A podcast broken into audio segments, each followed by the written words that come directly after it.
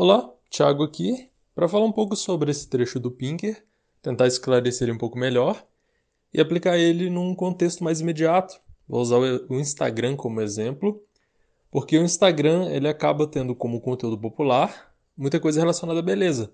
Muita gente com um, um certo tipo de beleza, certo tipo de corpo. Então é muito comum você ir lá na aba explorar e você ver pessoas é, digamos assim, muito fora do, do normal, muito fora da média. Muitas vezes com, sei lá, pessoas com 5% de gordura corporal, que não é comum. Pessoas com os dentes excessivamente brancos, que são, iluminam o ambiente inteiro. Pessoas, enfim, com uma beleza realmente muito fora da média. Não é um problema a pessoa ser bonita, não é um problema também. É, não é uma crítica a isso, não é essa a questão.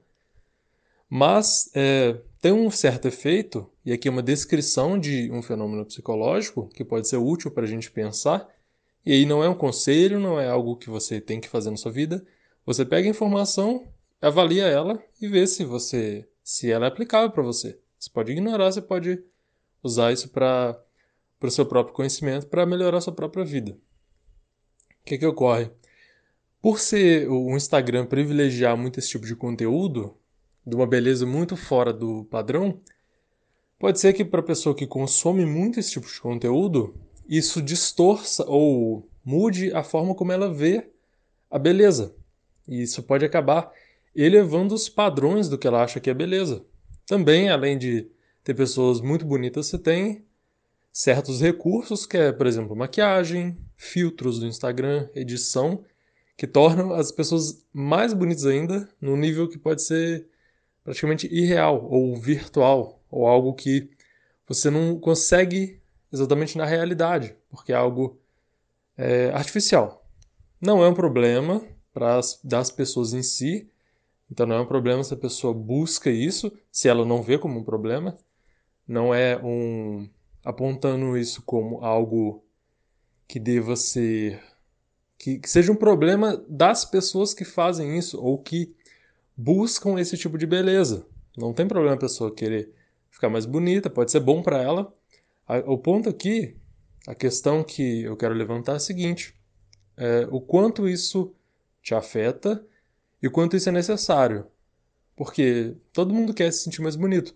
Mas quando esses padrões ficam cada vez mais altos, pode ficar cada vez mais difícil você se sentir mais bonito. Você tem que fazer mais coisas, tem que comer menos, fazer mais exercício é, fazer mais cirurgia plástica, é, usar mais artifícios, edição de foto, esse tipo de coisa.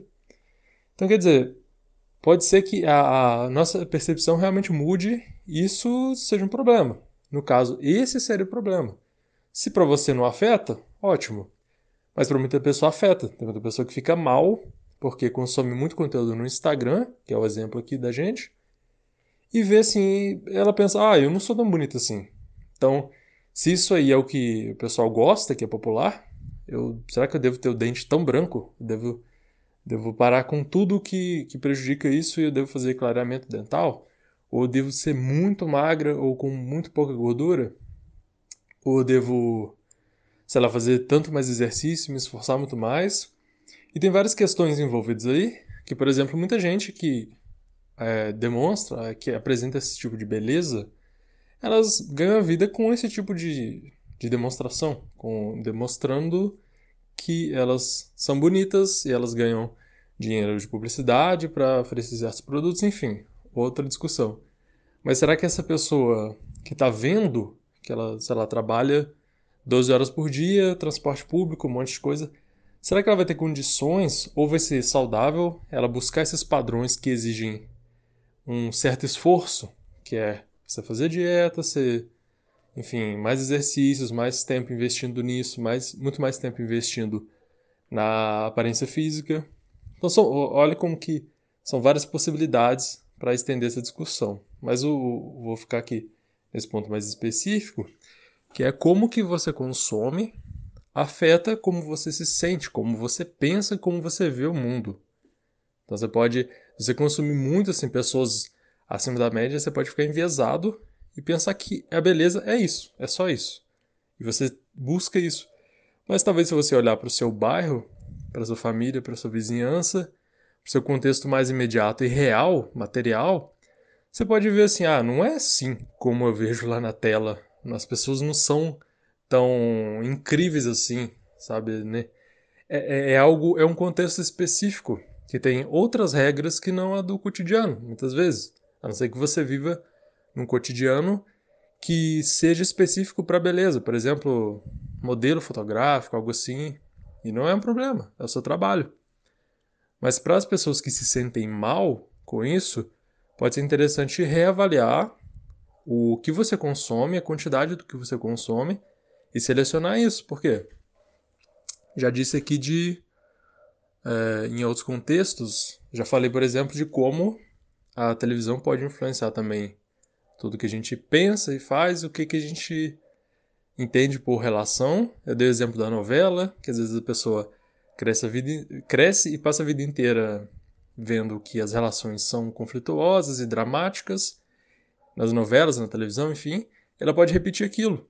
O princípio é o mesmo. Você tem um cérebro que é um processador de informações, então você tem inputs que são entradas de informação e o cérebro trabalha com isso. Então, você, se você tem certo tipo de informação entrando, seu cérebro vai trabalhar com aquilo. Se essas informações não entram, como que ele vai usar isso? Entende? Se você não tem esses padrões é, extremos de beleza entrando na sua mente o tempo todo, talvez você não vai ter esse sentimento, esse mal-estar, essa sensação de que deveria é, se adequar a esses padrões.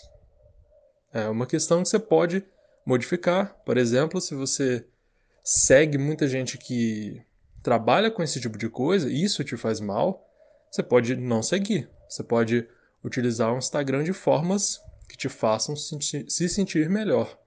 Formas mais produtivas, porque isso pode ser o que é popular, mas tem outras coisas que você pode usar como alternativa. Você quer usar, continuar usando o aplicativo, você pode usar para obter conhecimento. Enfim, tem vários outros tipos de conteúdo. Ah, ah, então, o que eu queria dizer é isso, que é uma discussão muito interessante, mas ela também é muito ampla, mas algo que talvez eh, te ajude a pensar um pouco aí, é que você pode ter certo, certo controle sobre como você se sente em relação à beleza. Talvez você não precise sofrer demais, porque você talvez pareça que o mundo exige um padrão de beleza muito extremo. É, não tem problema também você querer ficar mais bonita, normal você pode se sentir bem, mas talvez você não precise realmente sofrer tanto para é, cumprir esses padrões. Você não precisa sofrer tanto para se sentir melhor. Um ponto adicional, que acho que é muito bom também, que eu tinha esquecido, é que alguns anos atrás, algumas influenciadoras, lá no Instagram mesmo, mostraram diferenças entre uh, elas, digamos assim, mais vida real e as fotos que vão para o Instagram. Que elas estão com a barriga contraída, encolhida, maquiagem, filtro e tudo mais. E a diferença era muito grande. E eu achei muito legal da parte delas mostrar, digamos assim, mostrar fraqueza, porque elas estavam acostumadas a receber recompensas pela beleza das fotos mais mais cheias de, mais cheias de recursos, mais é, artificializadas. É, e, e, aí é interessante, porque você vê os dois aspectos, você pode melhorar um pouco seu senso de realidade e pensar, ué, a mesma pessoa que estava lá, que eu achava que era incrivelmente maravilhosa e, e uma beleza inalcançável, é a pessoa mais real, digamos assim, mais próxima da realidade. Ela não é, não é dessa forma exagerada. E isso acho que ajuda a gente a tomar um senso mais de realidade, uma coisa mais próxima, uma coisa mais verdadeira mesmo. Eu não lembro o nome das influenciadoras, mas você consegue pesquisar aí no Google, você vai encontrar. É uma boa também.